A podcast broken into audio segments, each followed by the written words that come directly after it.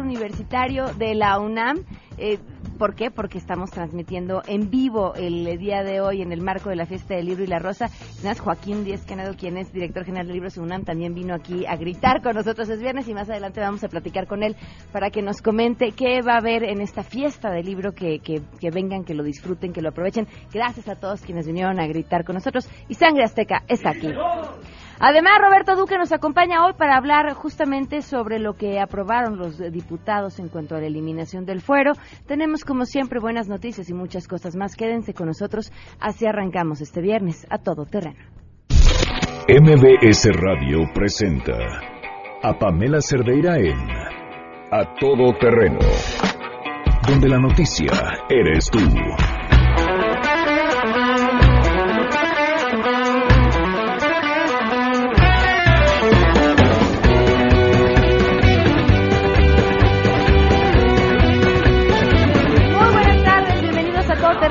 Muchas gracias por acompañarnos en este viernes 20 de abril del 2018. Soy Pamela Cerdeira y los invito a que nos acompañen hasta la una de la tarde. Estamos transmitiendo desde el Centro Cultural Universitario en la UNAM, que además de ser un lugar hermoso, eh, está todavía mucho más bello porque está rodeado de libros, diferentes propuestas de parte de diferentes editoriales, donde uno puede encontrar para todo y hasta opciones de comida, bueno, pero lo vamos a platicar más adelante. Eh, hoy la pregunta con la que arrancamos este viernes, por supuesto, referente a nuestra candidata independiente a la presidencia, Pancha. ¿Cómo creen que Pancha debería debatir con los otros candidatos, tomando en cuenta que, por supuesto, el Instituto Electoral pues no le mandó su invitación? Queremos conocer tu opinión a todo terreno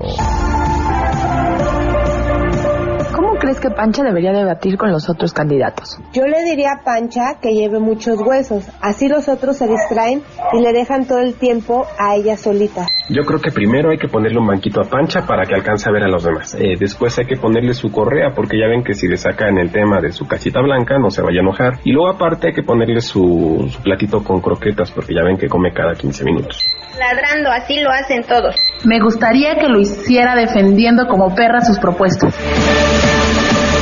Todo terreno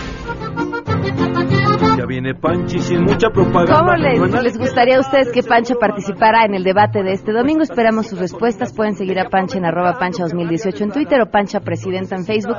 Ponerse en contacto con ella. Además tiene una plática muy agradable, tiene un excelente uso de redes sociales y, y seguramente va a estar encantada de poder recibir todas sus propuestas. Hoy, hoy se cumplen siete meses con 20 días del feminicidio de Victoria Pamela Salas Martínez. Siete meses con 20 días en que pues no se tiene respuesta a muchas cosas, no se tiene respuesta sobre la detención del principal señalado como responsable, pero pues quien quiera que haya sido no está detenido y goza de libertad.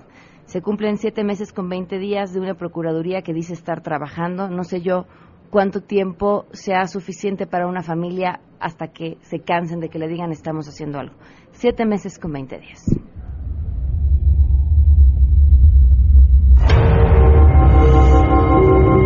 La secretaria dijo que no. Que efectivamente ese papel no, no se había levantado. Fue una denuncia ese día y que ella estuvo de guardia y que le dijeron los policiales, bueno, entonces, ¿por qué aparece tu nombre acá? Dice, sí, está mi nombre, pero no está mi firma. Victoria Puente, nada. Meses con 20 días en los que no se ha hecho justicia y en este espacio vamos a seguir contando. Vamos a arrancar con la información. Saludo a mi compañera Hatsiri Magallanes. Gracias. Antes de que concluya su gestión como embajadora de Estados Unidos en nuestro país, Roberta Jacobson y el titular de la Secretaría de Educación Pública, Otto Granados, encabezaron la ceremonia con motivo de la clausura del programa Jóvenes en Acción. Dicho programa tiene como objetivo intercambiar a estudiantes de ambas naciones con el apoyo de iniciativa privada. En el Club de Banqueros, donde se llevó a cabo este evento, jóvenes mexicanos de educación media superior, quienes van a viajar precisamente al país vecino del norte para continuar con sus estudios, agradecieron el apoyo de la autoridad educativa. Y bueno, En este acto se destacó que dicho programa ha reforzado la colaboración entre los gobiernos de ambos países para ofrecer mejores oportunidades para los jóvenes mexicanos de educación media superior. Para MBS Noticias, Hatsiri Magallanes. La Secretaría de Educación Pública será la sede de la decimotercera reunión ordinaria de la Asamblea General de la Organización de Estados Iberoamericanos para la Educación, la Ciencia y la Cultura. Participarán ministros de Educación de la región, así como altas autoridades del organismo, el próximo 26 de abril durante esta Asamblea General que elegirá al Secretario General para el 2018-2022, la sede de la decimocuarta Asamblea General y al ministro de Educación que presidirá el Consejo Directivo para el 2018 2018-2022. Además del secretario de Educación Pública mexicano, Otto Granados, han confirmado su participación 18 delegaciones encabezadas por 13 ministros de Andorra, Argentina, Bolivia, Brasil, Colombia, Costa Rica, El Salvador, Guatemala, República Dominicana, Paraguay, Portugal, Perú y Uruguay, así como un ministro de cartera de Nicaragua y tres viceministros de España, Honduras y Ecuador. Además, participará el director general de Educación de Cuba, informó Rocío Méndez. Esta mañana Pancha, la candidata presidencial independiente, dijo que aunque hay voces que aseguran que la boleta electoral ya parece tarjeta de zoológico por tener un bronco, un jaguar al pinto y todavía quieren sumar a Pancha, pues se trata de un ejercicio democrático nunca antes visto. Pero pues más se tardó la canina en opinar que el jaguar en bajarse del barco, pues esta mañana José Antonio Mit Curibreña, el candidato priista, convocó a las huestes del jaguar para irse de campaña con él. Algo a lo que la pancha reaccionó con pocas pulgas, pues aseguró, dijo, esas son perradas. Buenos días. La Secretaría de Medio Ambiente y Recursos Naturales, Semarnat, y la Comisión Nacional de Áreas Naturales Protegidas, CONAM, promovieron una controversia constitucional contra el programa de desarrollo urbano publicado en el municipio de Lázaro Cárdenas, Quintana Roo. Dicho programa, emitido el pasado viernes 13 de abril, establece la creación de un nuevo centro de población en la isla grande de Holbox, a lo largo de 22 kilómetros de la duna costera. La Semarnat informó que se trata de una zona que no ha sido perturbada y que se encuentra en perfecto estado de conservación. Detalló que la isla de Holbox forma parte del área natural protegida Yumbalam, ubicada al norte del estado de Quintana Roo y decretada desde 1994 como área de protección de flora y fauna, cuyo objetivo es preservar cuatro especies de manglar, selvas, lagunas y dunas costeras, arrecifes coralinos, playas de anidación de tortugas marinas, jaguares, sitios de reproducción del flamenco rosado, de agregación de tiburón ballena y más de 1.100 especies, de las cuales 112 están en alguna categoría de riesgo. Ante este escenario, la autoridad ambiental recordó que el artículo 46 de la Ley General de Equilibrio Ecológico y la protección al medio ambiente enuncia en las áreas naturales protegidas no podrá autorizarse la fundación de nuevos centros de población, por lo que el programa de desarrollo urbano del municipio de Lázaro Cárdenas, publicado sorpresivamente, contraviene la ley referida, concluyó la autoridad ambiental, informó Adrián Jiménez.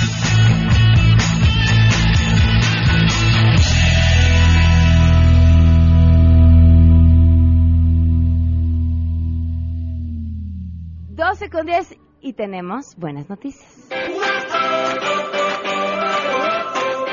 Le quiero agradecer, por supuesto, la invitación que nos acompañe y además que gritó es viernes con nosotros con todas las ganas a Joaquín Díez Canado que esté con nosotros, director general de Libros UNAM. Bienvenido, gracias por acompañarnos. Muchas gracias, al contrario, gracias por abrirnos este espacio para seguir difundiendo nuestra fiesta de Libro y la Rosa. ¿Qué fiesta? Porque además estamos en un lugar espectacular de la UNAM donde uno se pare, para donde uno voltee es hermoso, pero pero justo este punto rodeado de cultura, eh, rodeado de qué ver, qué hacer y hasta qué comer en todos lados. Así es, bueno, se instala precisamente como dices, aunque hay otras sedes, pero hablaron principalmente de esta, en, en los espacios abiertos que están alrededor de los uh, recintos culturales que tiene la universidad. Eh, tiene el Museo Universitario de Arte Contemporáneo, la sala en Zahualcoyote, los teatros Sor Juana y Juan Ruiz de Alarcón, las salas de cine, las salas de danza Miguel Covarrubias. Entonces, en medio de, esta, eh, de estos espacios donde tiene lugar la oferta cultural de la UNAM, se instala una especie de ciudad provisional que dura cuatro días que se llena de libros y se llena de foros en donde se llevan a cabo presentaciones de libros o charlas sobre autores o charlas también sobre temas de actualidad, porque la universidad pues siempre ha sido una, una caja de resonancia eh, para lo que pasa en nuestra sociedad, para la agenda pública eh, y además un lugar donde las cosas se discuten con apertura, con información, de manera crítica. ¿Qué va a encontrar quien venga a esta fiesta? Uy, pues un montón de cosas. Son tantas que los invito a que se asomen a la página es www.fiesta del libro y la rosa, como una sola palabra, .unam.mx, ahí está el programa, o si escriben en su buscada, en su navegador Fiesta del libro y la rosa 2018, llegan a la página. Pero ¿qué tipo de actividades son? Bueno, hay talleres para... La fiesta es una fiesta familiar, eh, los espacios del Ciudad Universitaria son hospitalarios, no cuesta nada, están bien comunicados, se puede llegar por el Metrobús, eh, Centro Cultural Universitario o en el Metro Cebú y tomar el, el, autobús interno que se llama el Puma Bus, tiene rutas que los dejan y hay habilitados, sobre todo para el fin de semana, varios estacionamientos de distintas dependencias que dan alrededor del Centro Cultural. Entonces hay talleres, decía, para niños, está el camioncito de divulgación de la ciencia, que tiene una serie de actividades atractivas para toda la familia. Hay un planetario que trae para ver las, bueno, no las estrellas en realidad, pero cómo se ven las estrellas. Y hay muchísimas eh, presentaciones de libros. Hay que recordar también que hay libros infantiles.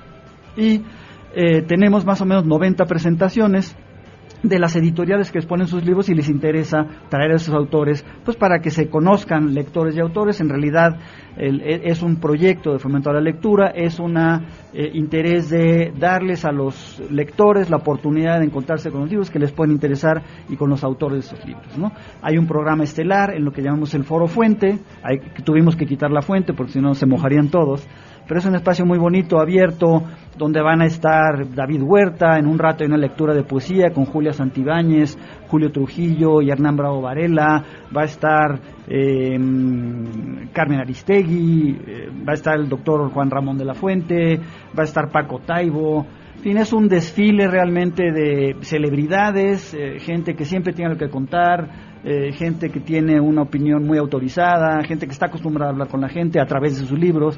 Entonces es seguro que se van a encontrar aquí muchísimo que hacer. Pueden también comer, eh, de manera que se pueden venir a pasar todo el día si quieren. Y si les interesa parte de los espectáculos que ofrecen los teatros, los cines, pues también pueden entrar a ver. Ahora, esto termina hasta el lunes. ¿Qué horario tiene? Eh, las actividades empiezan de las 11 de la mañana a las 8 de la noche inclusive.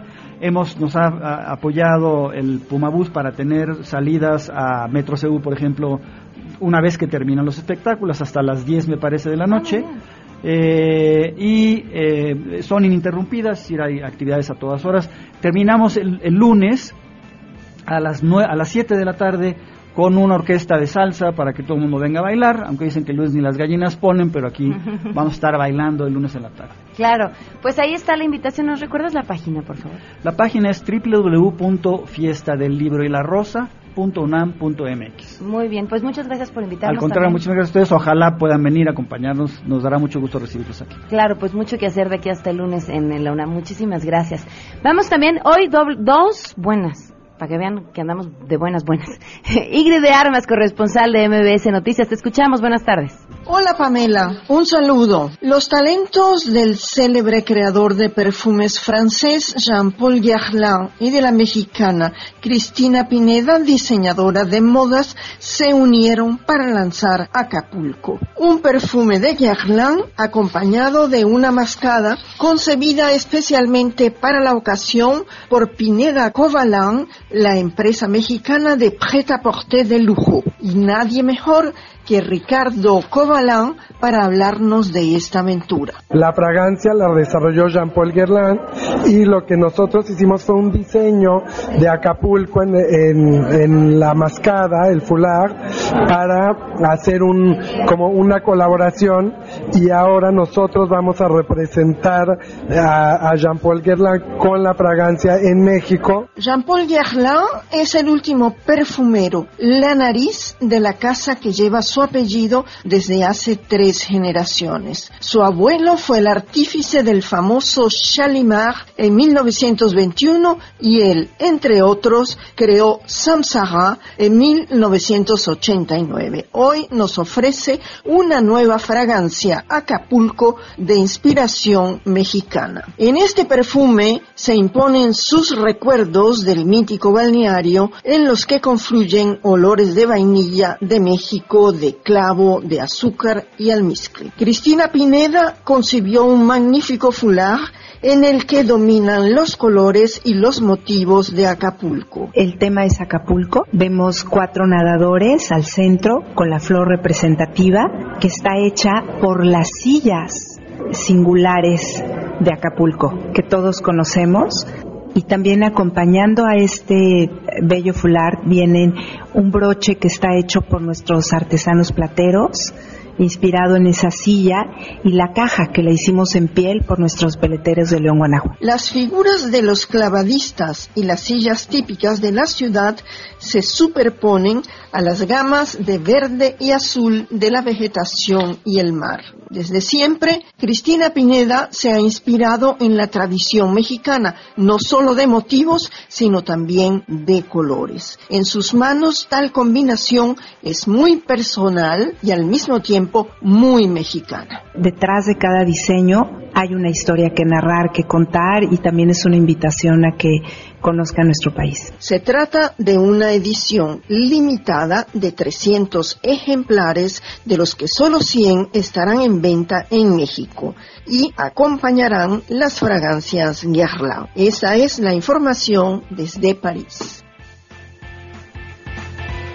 Muchísimas gracias Ingrid de Armas, gracias por sus mensajes a través de WhatsApp en sus propuestas de cómo debería debatir Pancha. Dicen que lleve una gran carnaza Pancha y los ignore, porque en la escala animal será la única que tiene evolución, claridad y nobleza y que deje a los candidatos intentar ladrar. De cualquier manera no podrán, son inferiores a Pancha. Viva Pancha. Gracias Elvi Estela Gutiérrez y a quienes nos escriben a través de mm, WhatsApp.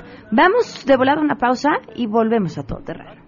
A Todo Terreno cumple tres años y queremos festejar contigo invitándote al teatro. Acompaña a Pamela Cerdeira y todo su equipo a la función especial que regala la obra El Test, viernes 27 de abril, en el Teatro Céntrica Santa Fe. Lo único que tienes que hacer es escuchar a todo terreno y responder a la siguiente pregunta. ¿Qué preferirías que te dieran? ¿100 mil dólares en este momento o un millón dentro de 10 años? Manda tu respuesta al 5166-1025. 5166-1025. Descubramos juntos qué nos revela tu respuesta. Si te perdiste el programa A Todo Terreno con Pamela Cerdeira, lo puedes escuchar descargando nuestro podcast en www.noticiasmbs.com. Pamela Cerdeira está de regreso en A Todo Terreno. Únete a nuestra comunidad en facebook.com, diagonal Pam Cerdeira. Continuamos.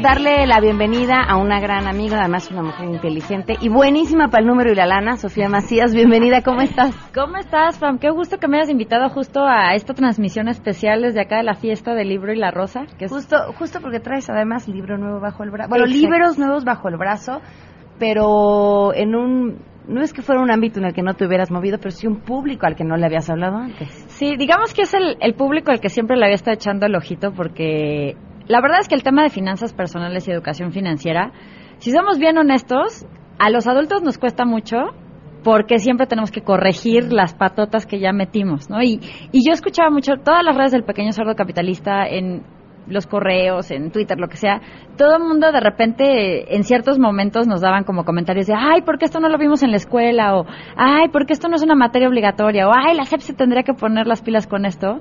Y de pronto se nos abre una ventana maravillosa que se llama autonomía curricular, que a partir del próximo ciclo escolar las materias, las escuelas que así lo decidan pueden incluir contenidos que ellos vean como relevantes, que puede ser robótica, ajedrez y meterle más a la comprensión lectora, a todo este tipo de temas.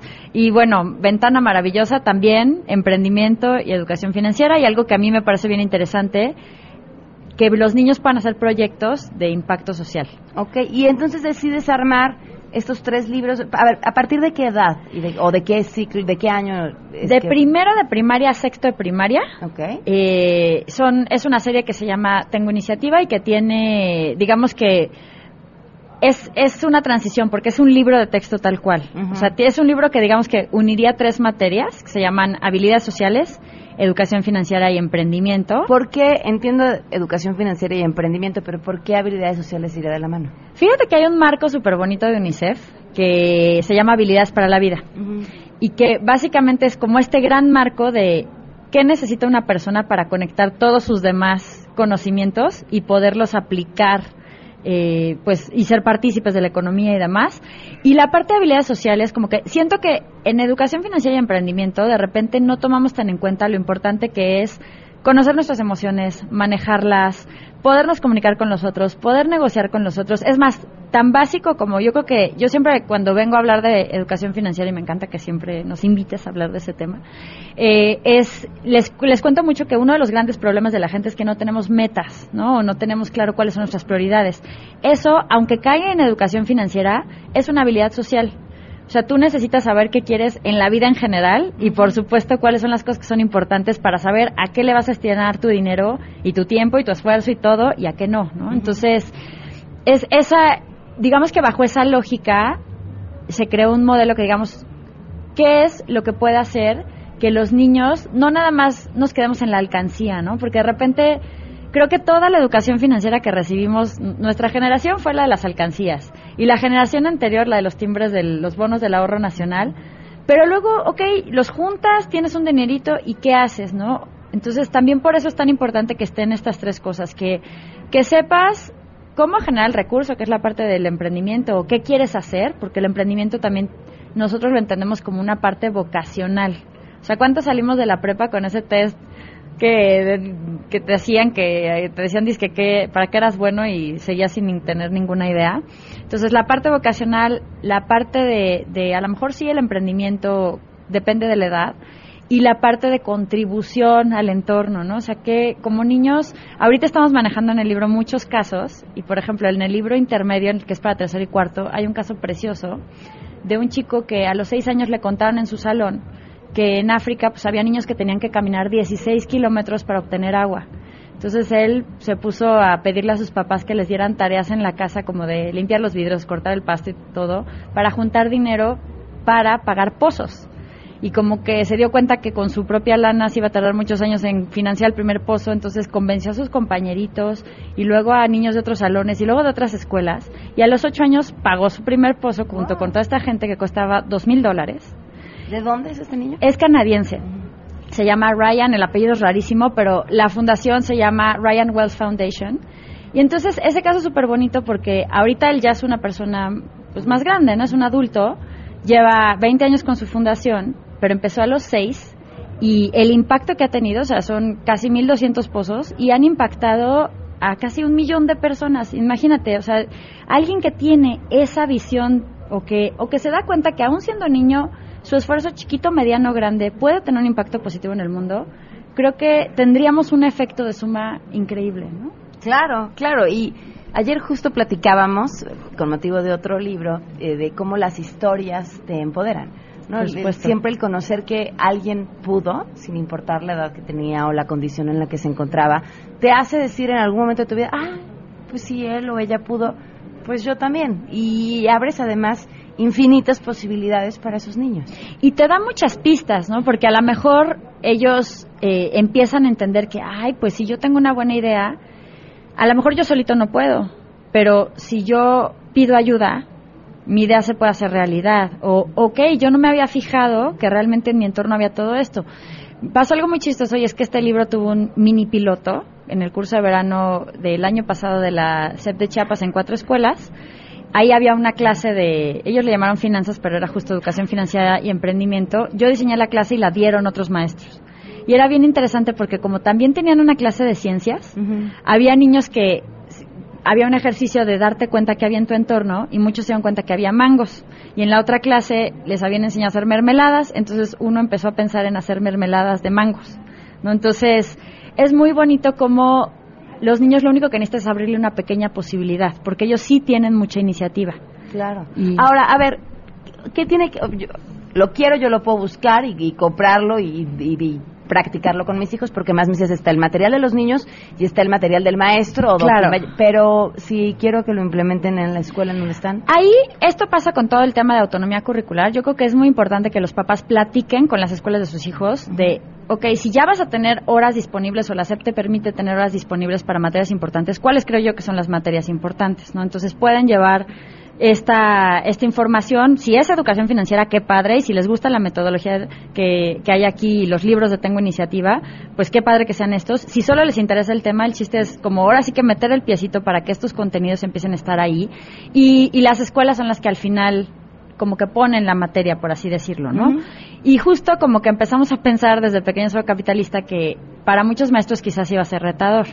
Entonces abrimos un grupo de Facebook para que ahí nos puedan hacer preguntas, también para hacer comunidad, porque luego los mismos maestros son los que se pueden dar tips entre ellos. En hay- ¿Cómo se llama este grupo? También se llama Tengo Iniciativa. Ok. Tengo ¿Y de- iniciativa libros maestros, tengo iniciativa y la página vamos a tener cosas para papás, aunque el libro lo estén usando no lo estén usando. Si a ustedes les interesa saber más de educación financiera, métanse que vamos a estar metiendo contenidos de, de educación financiera y emprendimiento para la casa también. Se llama tengoiniciativa.com. Y en, la- y en el canal del Pequeño Cerdo Capitalista hay una pequeña lista de reproducción que se llama eh, Finan- Educación Financiera para Niños. Hay un hangout súper padre con una mamá financiera que es Carla Bailey, que ella les cuenta pues lo que ella ha hecho con sus hijos, ¿no? Entonces creo que hay mucha información que nos puede ayudar porque como bien dices, sí es un tema, es una chamba no nada más de las escuelas, es escuela más lo que vemos en casa y pues también políticas públicas, ¿no? Pero lo que vemos en casa, pues imagínate que a lo mejor en la escuela aprenden a ahorrar y tú como mamá o papá de plano eres un de desastre. claro. Te- bueno, aparte que te va a tocar la regañada porque en eso me encantan los niños que son, ellos acaban metiendo en cintura a las familias, pues también va a haber como más choque con, con los conceptos, ¿no? Entonces está padre que agarremos todos juntos el patín y que podamos, y que este, este tipo de iniciativas les ayuden para que no esperemos hasta los 18 o hasta los 30 que ya cometieron todos los errores para aprender de estos temas. ¿no? Felicidades, Sofía. Pues de que lo busquen. Tengo iniciativa a través de los diferentes medios y los libros, por supuesto. Muchas gracias. No, muchas gracias, Pam. Gracias, por invitarme. Que estés muy bien. Vamos a una pausa y volvemos. A todo terreno cumple tres años y queremos festejar contigo invitándote al teatro. Acompaña a Pamela Cerdeira y todo su equipo a la función especial que regala la obra El Test, viernes 27 de abril, en el Teatro Céntrica Santa Fe. Lo único que tienes que hacer es escuchar a todo terreno y responder a la siguiente pregunta. ¿Qué preferirías que te dieran? ¿100 mil dólares en este momento o un millón dentro de 10 años? Manda tu respuesta al 5166-1025. 5166-1025. Descubramos juntos qué nos revela tu respuesta. Pamela Cerdeira es a todo terreno. Síguenos en Twitter, arroba Pam Cerdeira. Regresamos. Pamela Cerdeira regresa con más en A Todo Terreno, donde la noticia eres tú. Marca el 5166-1025. Continuamos a todo terreno, 12 con 38 minutos. Le agradezco enormemente a Roberto Duque que nos acompañe. Ustedes ya lo conocen, lo han escuchado. Nos hace favor de acompañarnos además los lunes en, en la mesa ciudadana. Es académico de la Facultad de Derecho del UNAM y tiene una postura muy clara sobre lo que sucedió ayer en la Cámara de Diputados. Esta votación para eliminar el fuero que irá todavía al Senado, pero que pareciera ser una idea súper popular entre la gente y tú dices, ojo, no va por ahí. Cuéntanos, Roberto. Sí, es que fíjate, Pamela, efectivamente eh, uno oye fuero y ya te empieza a dar comezón en México por la forma en la que ha sido utilizado el fuero constitucional. En México, por supuesto, nadie duda, y a todos nos indigna, yo creo, que ha sido una especie de escudo para delinquir. Eh, pero esto se debe, Pamela, a que México es uno de los países que peor regulado, si no es que el peor, eh, que tiene regulado el fuero eh, eh, constitucional. De las constituciones, Pamela, que yo he estudiado, que no, no son todas las del mundo, eh, como yo quisiera, pero pues sí, como abogado constitucionalista he estudiado muchas de ellas, y el único caso que yo conozco del mundo en el que, por ejemplo, la flagrancia eh, conlleva de todas maneras protección, o sea que si agarran con las manos en la masa a un alto funcionario cometiendo el delito, de todas maneras tiene eh, protección, y, o sea, el charolazo. Ese es un absurdo, solo aquí, nada más aquí. En todas las demás constituciones viene expresamente, si es en flagrancia no hay protección.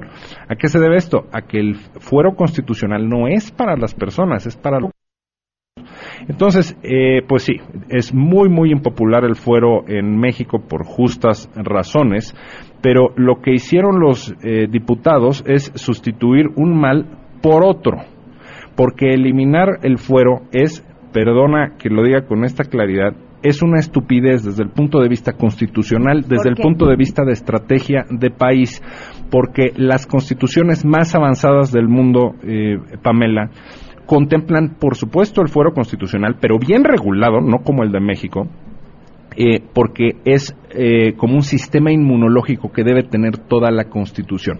O sea, la pregunta que debieron haberse hecho los diputados es ¿por qué existe el fuero? No, no es un invento de México, ni, eh, ni está diseñado para que sea impunidad, como ha sido en México. No, lo inventaron los ingleses hace varios siglos y es una especie de vacuna contra la dictadura, entre otras cosas mantiene este equilibrio de poderes, porque entonces eh, se evita que haya una persecución política. Déjame ponerte un ejemplo, a ver si me logro explicar mejor. En 2005, los seguidores de Andrés Manuel López Obrador tenían un lema, adoptaron tal cual el lema no al desafuero. ¿Por qué? Pues les parecía muy buena idea el fuero, ¿verdad? Porque estaba evitando eh, una persecución política, un, eh, digamos, que se inculpara penalmente con una intencionalidad claramente política de no eh, permitir que estuviera habilitado López Obrador para competir en las elecciones de 2006. Eso fue bastante evidente. Bueno, justamente para ese tipo de cosas se inventó el fuero por los ingleses. Eh, pero ahora no, ahora los diputados de Morena y todo el mundo dice, qué padre, bravo, y yo sé que mi postura, Pamela, es, es impopular, porque, pues sí, odiamos tanto al fuero que eh, suena a muy buena idea, pero creo que tenía que haber sido mucho más responsable y mucho más cuidadoso el análisis de los diputados que acaban de aprobar esto de eliminar el fuero, porque yo de veras no sé qué sea más bananero si eh, el fuero tan tan malo y que ha sido escudo y de impunidad o un manto de impunidad para muchos políticos en México, eso es despreciable, pero eliminarlo también es despreciable. Yo espero que no nos llegue un sátrapa uno de estos días o alguno, uno de estos eh, años o lustros y que de pronto digamos, ah caray, ya entendimos para qué era el fuero que eliminamos esa vez, ¿se acuerdan? Era precisamente para que no aplastara a sus enemigos políticos el sátrapa. Bueno, no dejemos que llegue ese momento. A mí me parece pésima la decisión que tomó, por, por eh, popular que sea la decisión de los, de los diputados, es muy mala idea. Que además era propuesta de campaña en la que coincidían, si no me equivoco, todos los candidatos a la presidencia. Estaba ahí ese tema. Me, parece extrañísimo que decidieran quitársela porque no a uno, era de todos y decir, eh, nunca tienen tiempo para nada, pero para esto sí, y, se ponen de acuerdo. Pero falta que vaya al Senado. Ahora, hablabas de la regulación, o sea, sí, pero con ciertas reglas. Eh, que, te agarren, ahora sí que con las manos en la masa es una de ellas. ¿Qué otras? Pues mira, que el, fuero no eh, implique una protección digamos, eh, por los delitos, eh, con esta distinción de que si cometió antes de su encargo eh, los delitos o si los cometió durante el ejercicio de su encargo. Porque en México eso es lo que mm, propicia, ha propiciado por décadas y nunca hicieron nada los diputados por corregir la regulación del fuero, ni los senadores, es que entonces alguien comete un delito y dice, ah, tengo una buena idea, voy a ir con mis amigos para que me hagan eh, diputado, por ejemplo, y entonces ya tengo el, el, fuero. Eso es algo semejante a lo que pasó en 2010, en uno de los más bochornosos casos. Por eso digo que está justificado que eh, rechacemos el fuero, sí, pero como ha, eh, como ha funcionado en México.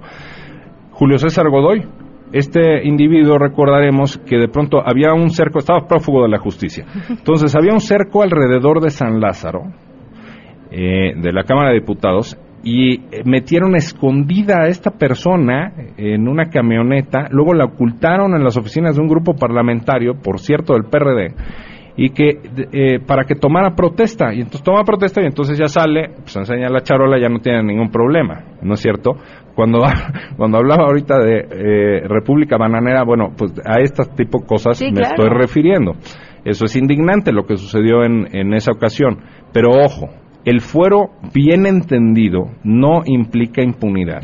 Implica que haya un filtro, que el poder legislativo de un país, que puede ser Alemania, por ejemplo, que funciona muy bien, obviamente tienen eh, eh, fuero en su constitución y ellos saben de dictadura, créeme, pero también en nuestra región, la constitución de Chile, la constitución de Costa Rica, eh, hombre, todas tienen el fuero constitucional porque entienden la labor eh, estratégica para evitar crisis constitucionales en, un país. Es una visión a largo plazo.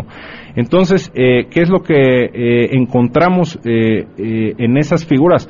Y de hecho también pasó con lo de Julio César Godoy, porque Godoy, al par de meses más o menos, le retiraron el fuero. Porque, ¿qué es lo que el órgano legislativo dice? A ver, me tengo que asegurar que no sea una persecución política. Si hay en efecto elementos para que sea procesada esta persona, va. Y entonces viene el que llamamos desafuero, luz verde. Fue lo que pasó con Godoy. Le quitaron al fuero y, y, luego otra vez se dio prófugo como estaba originalmente y entiendo que sigue prófugo hasta la fecha. Y ya pasaron como ocho años. De tal manera que no, no es impunidad. Y, y mira, nada más, un último ejemplo eh, Nicolás Maduro quería aplastar a sus opositores en el, en el Congreso de Venezuela y como eran legisladores de oposición y tenían fuero, le estorbó el fuero. Al que sí eh, amoló eh, de manera también muy indignante fue a Leopoldo López, ¿te acuerdas? Pero él no tenía fuero. Entonces, sí, por eso digo que son antídotos contra el autoritarismo. Pues ahí está, veremos qué sucede en el Senado. Muchísimas gracias, Roberto, por tu claridad siempre con estos temas. El agradecido soy yo, Pamela. Muchas gracias. Vamos a una pausa A todo terreno cumple tres años y queremos festejar contigo invitándote al teatro. Acompaña a Pamela Cerdeira y todo su equipo a la función especial que regala la obra El Test, viernes 27 de abril, en el Teatro Céntrica Santa Fe. Lo único que tienes que hacer es escuchar a todo terreno y responder a la siguiente pregunta. ¿Qué preferirías que te dieran? ¿100 mil dólares en este momento o un millón dentro de 10 años? Manda tu respuesta al 5166-1025. 5166-1025. Descubremos juntos qué nos revela tu respuesta. Si te perdiste el programa A Todo Terreno con Pamela Cerdeira, lo puedes escuchar descargando nuestro podcast en www.noticiasmbs.com. Estamos de regreso. Síguenos en Twitter, arroba Pam Cerdeira, Todo Terreno, donde la noticia eres tú. Continuamos. Ladies and gentlemen, señoras y señores, ha llegado el momento de presentar con orgullo el galardón a lo más selecto de la semana. Los premios de la semana en A Todo Terreno. Sangre Azteca está en la UNAM. Listos, chicos, vámonos de volada porque, porque, porque, porque, exacto, porque, porque hay poco tiempo. Vámonos con, podría haber sido la sección de señor quita de los datos, amén. Pero no, curiosamente a mí aquí me causó más pesar la señora. O sea, porque una señora, estaba Fox en un avión, érase una vez, estaba Vicente Fox en un avión. Y entonces llegó una señora a armársela de tos y le dijo, sin pensiones, ¿eh? se le van a acabar las pensiones y además usted se robó muchísimo, le robó muchísimo a México, señor, y usted ha afectado más que el... Pe no, se le fue sobres. Claro, se le fue sobres grabando mientras le reclamaba lo que le decía, o sea, sí quería sus cinco minutos de YouTube, Exacto. ¿Qué vamos a cantar, Sangre Claro que sí. O en el avión, cuando subo al vuelo en el avión, vi que iba él. Yo lo quiero increpar, muchas cosas quiero reclamar. A esta gente lo encararé. Su presencia es molesta y yo no lo callaré fue en el avión. Donde me lo topé fue en el avión. Creo que no lo encaré, fue en el avión. Ahí lo quise increpar, fue en el avión. Lo grabo para demostrar que lo logré. Qué bonito Azteca, ¿van a votar el 1 de julio? Sí, claro. ¿Y ustedes creen que su que su voto cuente, que, que las elecciones sean reales o que sean un cuento? Sí, sí que lo creemos. ¿Sí lo creen que? Queremos creer. ¿Sí creen que son reales? Bueno, para que no los anden contando, ustedes lo que pueden hacer es registrarse como observadores electorales y ser testigo de cómo se hacen las elecciones de principio a fin. Esa es la mejor forma de estar informado y participar. Los invito a que entren, apúntenle, www.iecm.mx, que es Instituto Electoral de la Ciudad de México.mx, y así pueden conocer más y con participación todo, todo funciona. Siguiente nominado. Bueno, pues después de eh, la- el video de la niña bien y el chavo chaca, ahora llega la señora bien. De esa sí teníamos música, ¿verdad? Te dije que no quería poner música porque no teníamos tiempo, pero si el público no la ha escuchado, pues cómo ¿Cómo van a ubicar? saber de qué ¿Cómo estamos ubicar? hablando. Pues Así sí. que vamos a ponerles un pedacito.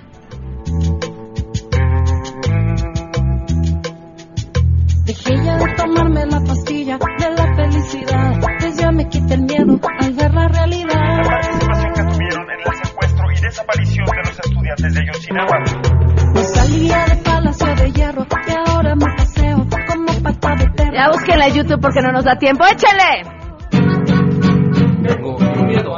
Sociedad. Por eso tú ya sabes por quién vas a votar. Yo no soy borrego de esta sociedad. Y esta canción ya rating nos dará. Partidos, partidos, todos quieren ganar. Partidos, partidos, saben qué inventar. Partidos, partidos, borrego no serás. Partidos, partidos. ¡Wow! Oigan, vamos a hacerle un video a Pancha, ¿no? Digo, ya, ya tendríamos que entrar al... Subirnos Estamos al tren del, del de eso, claro. Vamos a subirnos al tren y vamos a hacerle a Pancha su video. Si ustedes tienen alguna propuesta para la canción, se los agradeceríamos para que nos ayuden y demás. Y si quieren participar en el video, pues también están invitados. Vámonos con nuestro siguiente nominado. O sea, él dijo, el debate todavía no es, pero se declaró como ganador. Hace unos días, si ustedes entraban a Google e introducían la frase ganador del debate 2018, aparecía nada más y nada menos que la página de Ricardo Anaya, acompañada del título Debates Presidenciales, de presidenciales 2018, Anaya ganador del debate. O sea, ¿cómo? El debate todavía no era y este ya pagaba que apareciera en Google como el ganador de lo que no sucedía. Sí, una cosa así. No. ¿Qué le vamos a cantar? No hay nada que hablar. Ahora que he ganado, quiero festejar. No pienso replicar. Apostaron por mí, pero no he fallado. Nada que decir. El debate será así tan solo el ganador se lleva lo mejor. Y no hay nada que hacer, lo supe convencer, tan solo hay que hablar, poderse expresar, si quieren debatir, Anaya ganó aquí.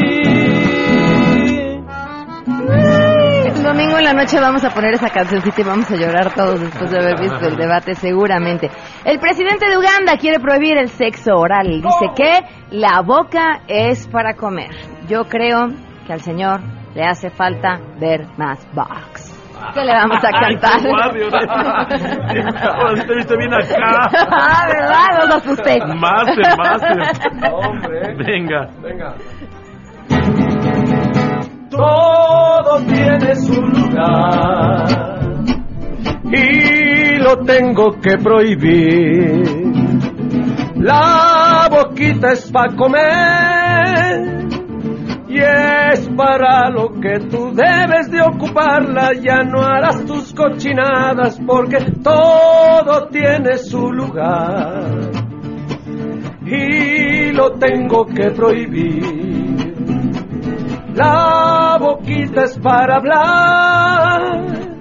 Comprende que ya se salió de las manos y no amamos como humanos por ahí. Y tenía más comentarios para esta nota, pero me los voy a guardar porque ya me dio pena, porque por si ya con ese se asustaron. Ya, ya, ya, ya, ya. Nada, nada, nada. Era sobre los hábitos alimenticios, Ay, la libertad sobre elegir qué comer. Bueno, ya. Ay, Vámonos ajá. con nuestros siguientes nominados. La Procuraduría General de la República se negó a compartir el expediente del caso Odebrecht al Sistema Nacional Anticorrupción. ¿Qué dijeron? Bueno, pues que eh, la investigación tenía carácter de reservado. Yo nada más me acuerdo que teníamos un procurador que cuando renunció a la Procuraduría dijo que el caso ya estaba prácticamente terminado, pero mm, el tiempo ha pasado y no se sabe nada, nada, nada, nada. ¿Qué le vamos a cantar, Sangre Azteca? No dan detalles, no nos dicen qué onda, la neta es negada. En este caso no existe, creo, la claridad. Transparencia y nos niegan saber la verdad. Hay transparencia, van cayendo en la ilegalidad. No transparencia y nos niegan saber la verdad. No transparencia, van cayendo en la ilegalidad. Eso, sangre azteca. Me voy a saltar a la última para que nos dé tiempo rápidamente. ¿Qué pasó? Pues que el Bronco tenía un meeting y que de pronto llegó mucha gente y que la gente se confundió porque estaban pensando que iban a ver a Lupe de Bronco. Y cuando vieron de qué Bronco se trataba, Oiga. pues se fueron. ¿Qué les vamos a clase de cantar? engaño es este? Me confundieron de bronco y a la plaza fui a esperar. Según iba yo a bailar muy rico y no ni más. Sale que politiquillo, chale que mala onda. Me quedé con ganas de echar grito, bailongo y demás. Yo les apuesto, así como Anaya que ve el futuro, yo les apuesto que el Bronco va a ser nuestra purificación carpintero del debate a la presidencia. Va a llegar bien puri. Nos vamos. Si quieren que Sangre Azteca les cante al oído. Solamente tienen que marcar al 4611 4602 5116 4602 5116. Gracias, Pam. Gracias a ustedes. Nos escuchamos el lunes a las 12 del día. Se quedan en mesa para todos. MBS Radio presentó a Pamela Cerdeira en A Todo Terreno. Te esperamos en la siguiente emisión, A Todo Terreno, donde la noticia eres tú.